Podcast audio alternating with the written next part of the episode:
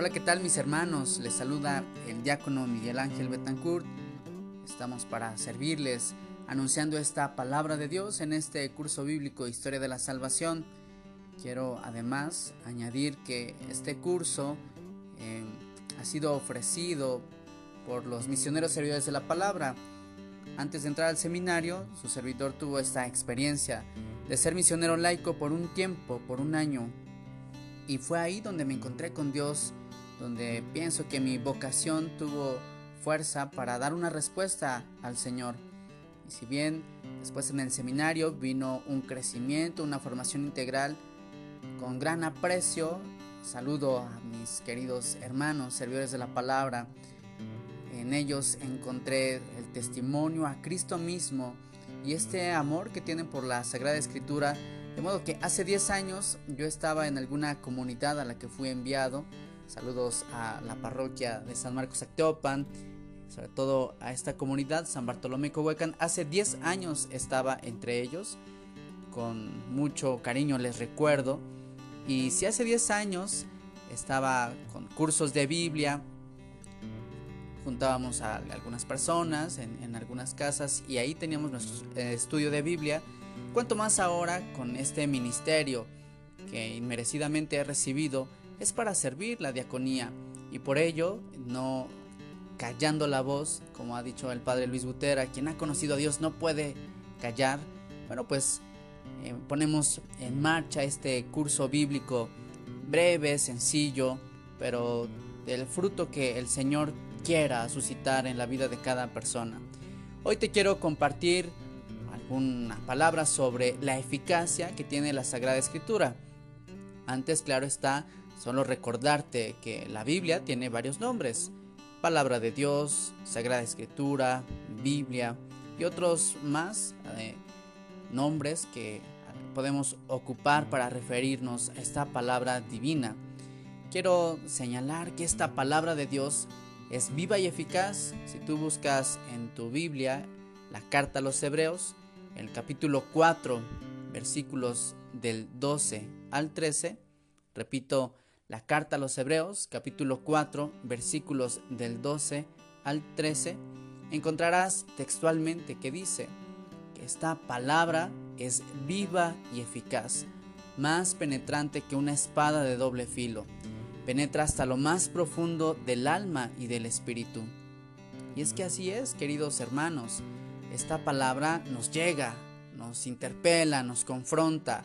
Esta palabra no es muerta, no solo describe acontecimientos de hace dos mil años o más, esta palabra se actualiza además en la liturgia cuando como asamblea convocada por el Señor escuchamos esta palabra que nos orienta, que nos impulsa, que nos transforma. Y esta palabra que es proclamada, explicada, orada, se hace sacramento para ser vivida y anunciada.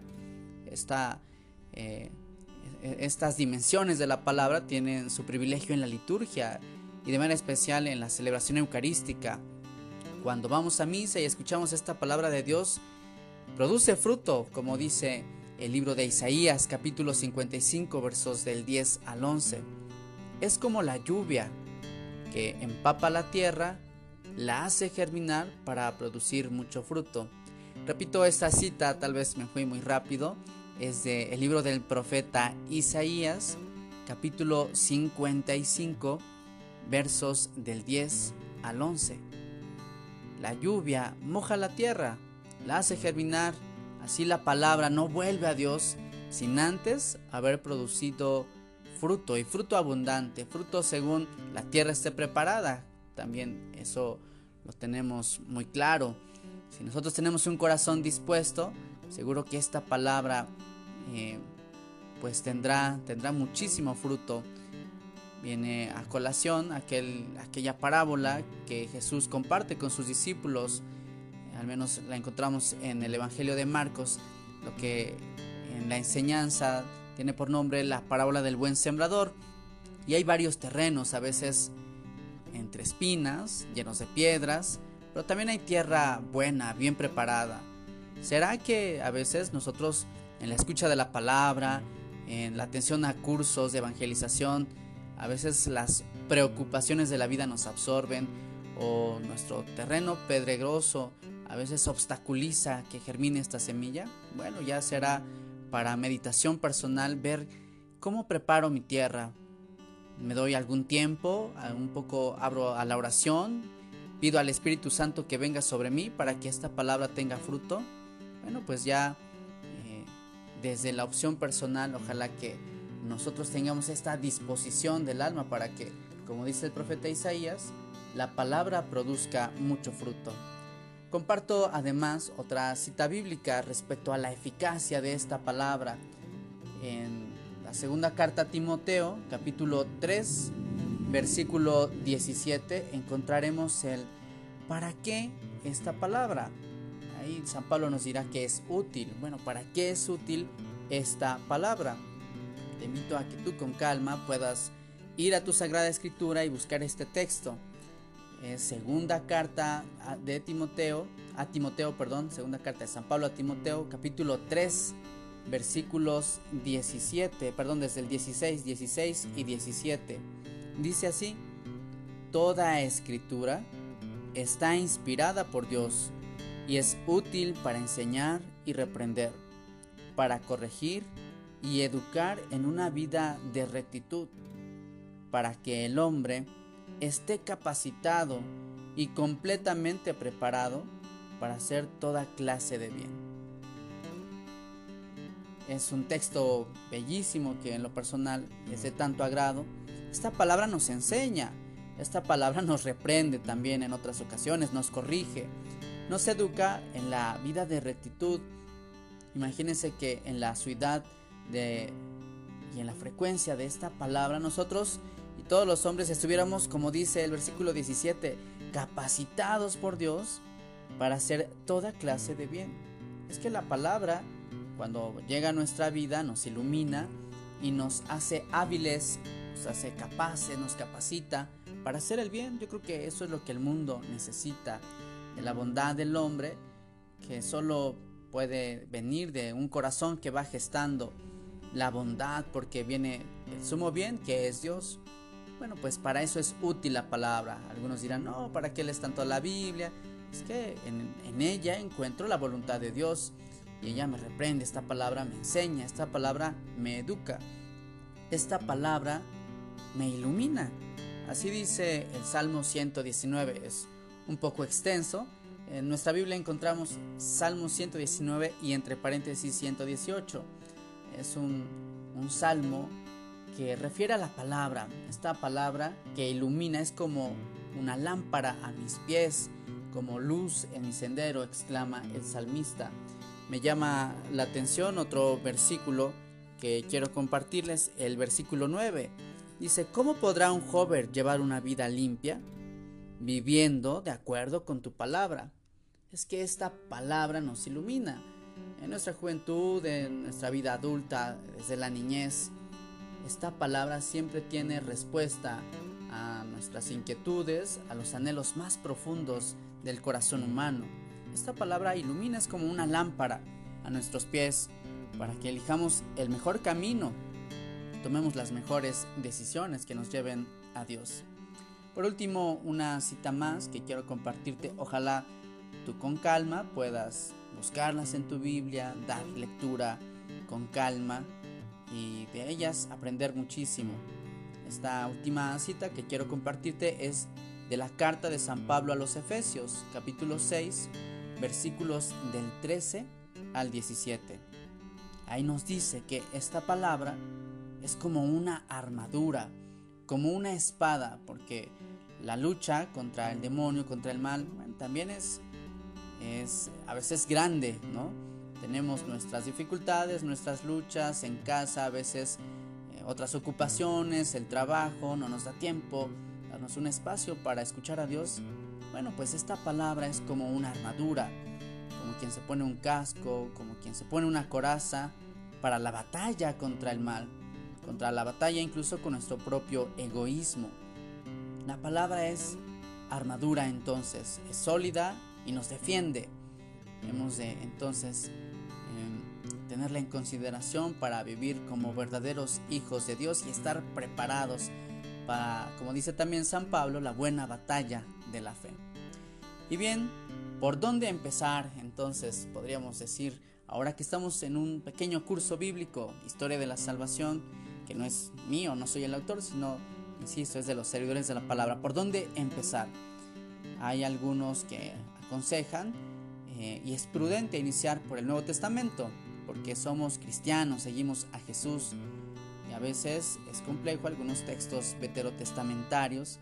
Es mejor iniciar por los dichos y hechos de Jesús, por los evangelios, que nos presentan la vida, la obra de nuestro Señor, y después podríamos eh, también las cartas, etcétera, y, y ya finalmente en el Antiguo Testamento mirar cómo lo que estaba anunciado por los profetas, como en otros libros del Antiguo Testamento estaba ya prefigurada la figura del Salvador.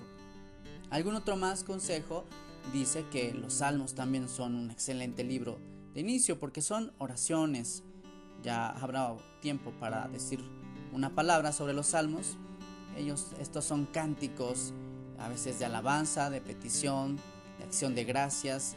Y la vida humana siempre inmersa en los sentimientos, entre las situaciones de guerra, hambre, necesidad, se eleva a Dios también con una palabra.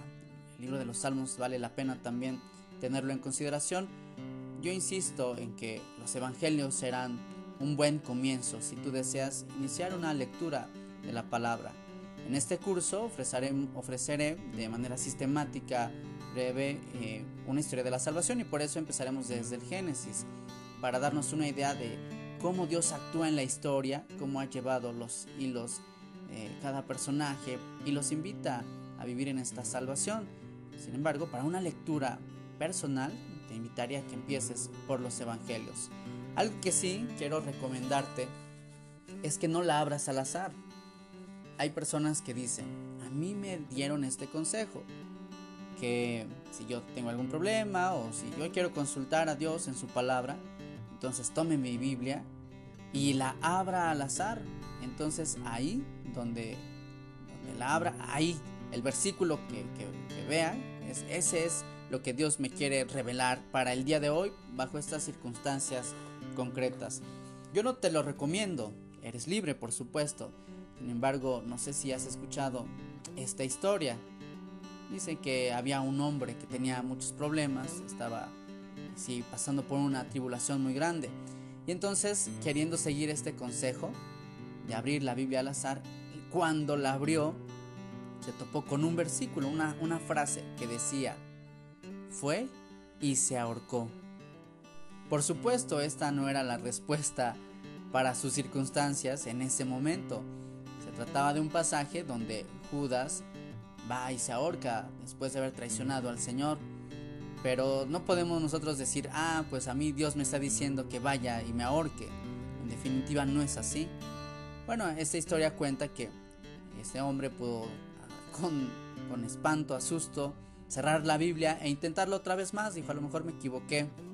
Cerró su Biblia y cuando la abrió de nuevo al azar, estaba un pasaje que decía, ve y haz tú lo mismo. No, pues este hombre, eh, ¿cómo podríamos decirlo? Primero le fue y sacó y luego dice, ve y haz tú lo mismo. ¿Acaso sería esta la voluntad de Dios?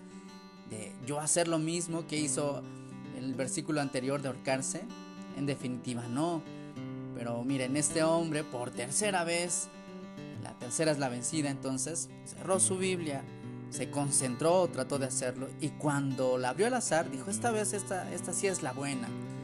Abrió la Biblia y encontró que estaba escrito, lo que vayas a hacer, hazlo pronto. Por supuesto, esas son palabras de Jesús bajo otra situación que no, no, tiene que ver con el problema de este, este, personaje que primero lee que se ahorca, ve ahí esto lo mismo, lo que vayas a hacer hazlo pronto. No, pues no, no es la voluntad de Dios que pronto vaya a ahorcarse haciendo lo mismo. No podemos leer entonces, queridos hermanos, la palabra en sentido literal o por azar. Literal me refiero a que si bien es palabra divina, es necesaria una interpretación, un, contexto, un marco, tener medios y herramientas que nos ayuden a entender lo que está detrás de ese texto. No vaya a ser como aquel pasaje que dice, si tu mano es ocasión de pecado, córtatela. Si tu ojo es ocasión de pecado, sácatelo. Más vale que entres tuerto al reino de los cielos. No es, no hemos de entender en sentido literal. Entonces ya nos estaríamos cortando la mano, sacando el ojo, porque pecamos con la mano, con el ojo. No, sino a qué se referirá corta con tu mano, sino que cortes con aquella situación, pongas límite para que con aquello, con lo que te introduce o te lleva al pecado, ya no tengas esta misma relación y te alejes del pecado. Con lo que tienes que cortar es con el pecado, no con tu mano. No tienes que sacar tu ojo, sino sacar el mal de tu vida. Ahí una interpretación nos ayudará muchísimo mejor. Finalmente, para eh, terminar por hoy, te invito a que comprendamos que es necesaria una lectura orante de esta palabra de Dios, porque estamos frente a una persona.